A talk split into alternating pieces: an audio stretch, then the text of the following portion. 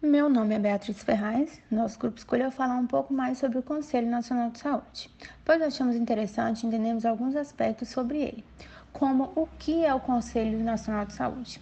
Ele é uma instância colegiada, deliberativa e permanente do Sistema Único de Saúde.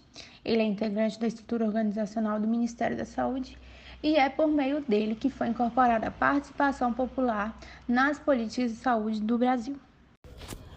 Meu nome é Débora. O Conselho de Saúde tem sua organização e normas de funcionamento definidas em regime próprio, aprovado pelo respectivo Conselho.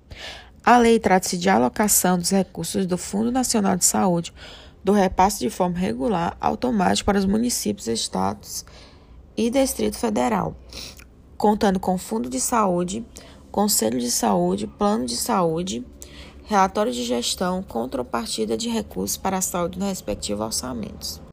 Meu nome é Bruno e eu vou falar sobre a funcionalidade do Conselho Nacional de Saúde. Dentre as principais atribuições, o CNS é responsável por realizar conferências e fóruns da participação social, além de aprovar o orçamento da saúde e acompanhar a sua execução, avaliando a cada quatro anos o Plano Nacional de Saúde. Tudo isso para garantir o direito à saúde integral, gratuita, de qualidade, conforme estabelece a Constituição de 1988. Meu nome é Anitta e eu vou falar sobre os integrantes dos conselhos.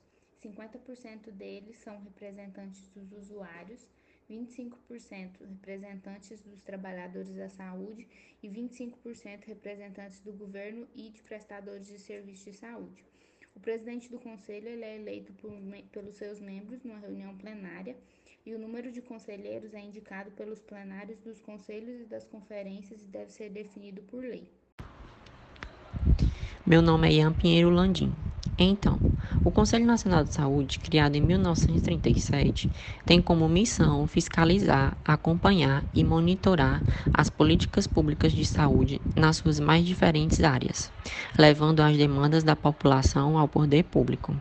Por isso, é chamado de controle social na saúde, estando as suas atribuições atuais regulamentadas pela Lei de número 8142/90.